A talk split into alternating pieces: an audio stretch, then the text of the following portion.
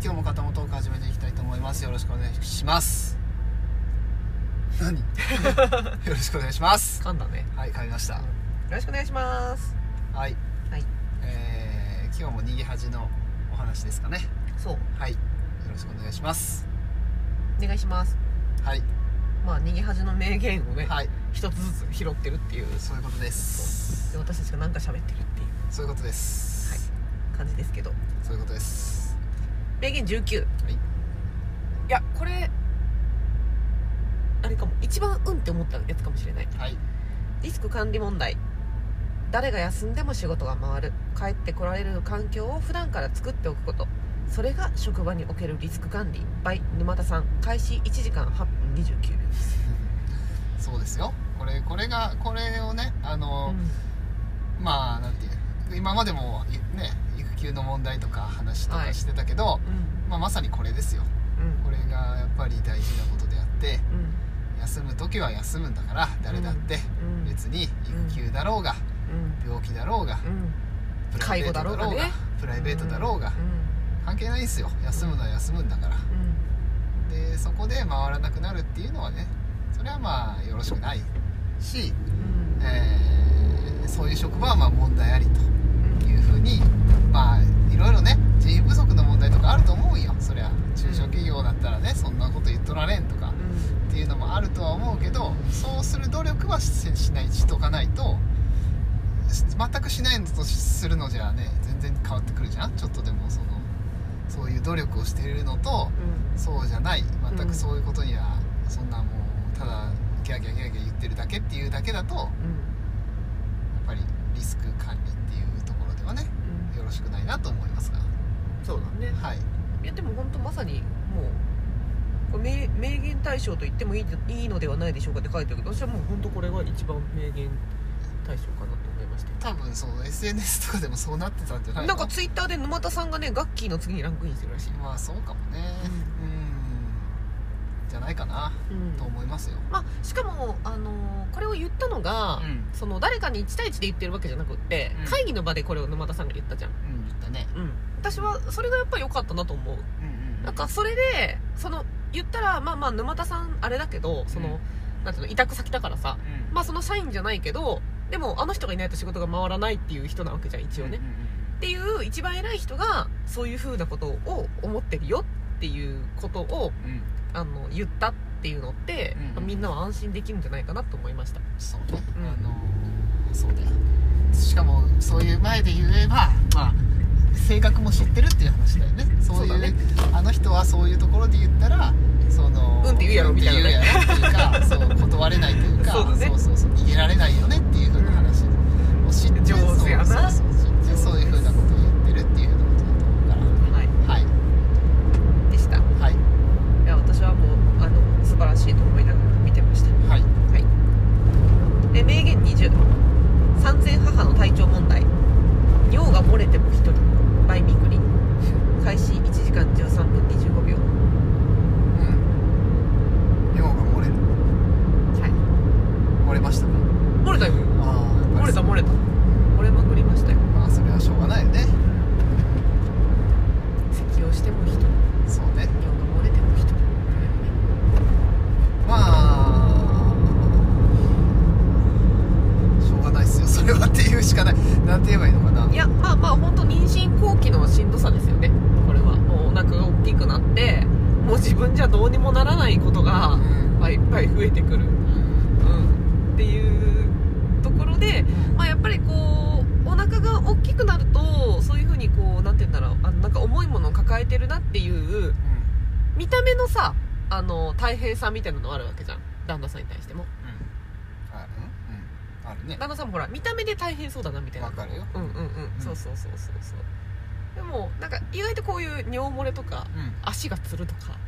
あったじゃん、あったねうん、そうそうそうああいうところも結構ねしんどかったねそうねそうそうそうそう、うんまあまあまあもうこれはもうね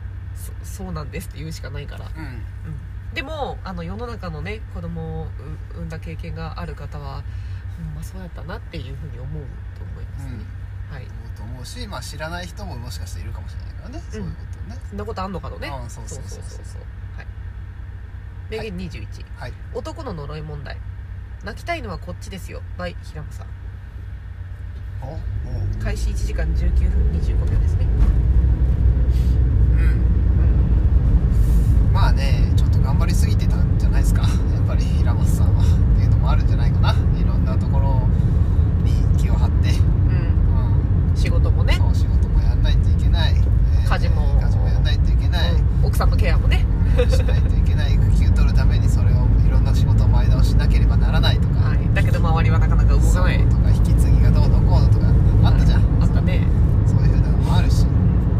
まあちょっとね、えーそれが、まあ、パンクしたというかっていうふうな感じだったのかなその時はねまあ今回その「あの海の津波先生」っていう原作の先生がう私も大好きなんですけど、んうんあのこの続編で書きたかったのはその男の人の呪いだったんだって、うんっていうのはまあ、妊娠出産育児における、うんあの女性の辛さは、まあ、ある程度解決したわけじゃないけど、うんまあ、見えるようになってきたけど、うん一方で稼ぐ男であれかつ良き夫であれ父であれと迫られる男性にかかった呪いは可視化されていないのでこれを書きたかったらしいです、なるほどそうなんまあそれはあるよねやっぱりねうん男だってまあそれは身体的にねそれが子供を見守るわけじゃないから、うまあね、ん、あのつわり動けるでしょって言われればねつりもあるしいやうんつわりもないし、うんうん、だからまあそう言われちゃえばそうなんだしだろうしう、んまあその固定観念というか、はい、えー過去からのねえー呪縛というかうんもう男はそういうもんだみたいなうんのってやっぱり未だに引きずられてるというところはやっぱああるから、うんたくさんねうんそこに縛られちゃうとなかなかしんどいくなっちゃうんだよね結局ねそうですねれはうんまあその過程によってねこういいところを見つけるというかそれをもうちょっとこうあのこうだからこれ以上は譲れませんじゃなくてうんうんあの、まあ、うちもまさにそうじゃんうんあのこう経済的なところとか、うんあの家事負担的なところとか、あのその時々によってこう形を変えるうんうんその人たちの家庭の形を見つけていくっていう作業になんかもうちょっとなればいいのになと思いますね。うんそうそうそうそうだからそういうふうなことにならないんだよね昔からのその男はこうとかうん女性はこうみたいなことを引きずってしまうとそうなりにくいんだよねやっぱりねそうだよねだって普通こうじゃんとかさうんなんとかするべきじゃんとかって言われるとさうんもう話し合い終了だからねまあそうね終了っていうかいやだってもう普通っていうのでさうんくくってしまうとさうんもうそれ以上の発展っていうか進展はないわけじゃんまあそうね普通ってそうね結構ねあの言われるかまあ言う人もいやいっぱいいるよ多いっかぱらいいるしあのうちらも無意識にそう思ってることもあるよまあもちろんそうだね、うんそそのれはあるかも全くそれがないわけではないし、だけどまああの常識を疑えってやつだよね要はね、そうだね、んまあ、しかもことその家族とかうんまああのなんだろうな家のことに関してはうんあの柔軟対応っていうのが、うんあのもっとたくさんあってもいいかなって思うよねそうあのー家のことってえーっとそれ以外のなんていうのあの例をあまり見ないから結局そうなっちゃうんだよね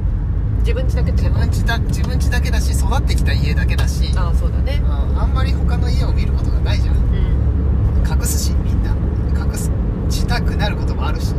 そうだねうん、だから本当のその部分っていうのを見れるのは自分の家とまああ自分が今いる家と育った家ぐらいよ、うんそうだね義理の実家だってそんなに見れないと思うよまあまあまあんそうだねうん見れないところは見れないとうんだから、まあ、そういうのを頭に入ってるとそこだけじゃないんだっていうふうなことが、えー分かり柔軟に考えられるかもしれないね、そうだねだってめ目玉焼きにかけるやつだってさあの塩コショウの人見たらさうんソースもあって醤油もあってさそうだよでうちのおばあちゃんに至ってはさうん亡くなりましたがうん絶対ネギがついてるあああまあそういう人もいるよはい、っね、ていうのもあって、うもうそれすら違うんだかうらん違う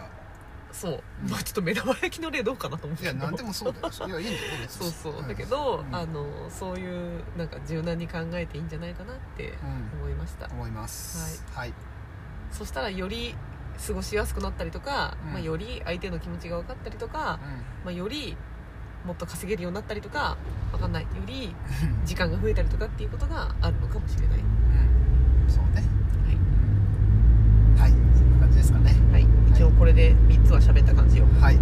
じゃあ今日は終わりにしたいと思います、はいどうもありがとうございましたありがとうございました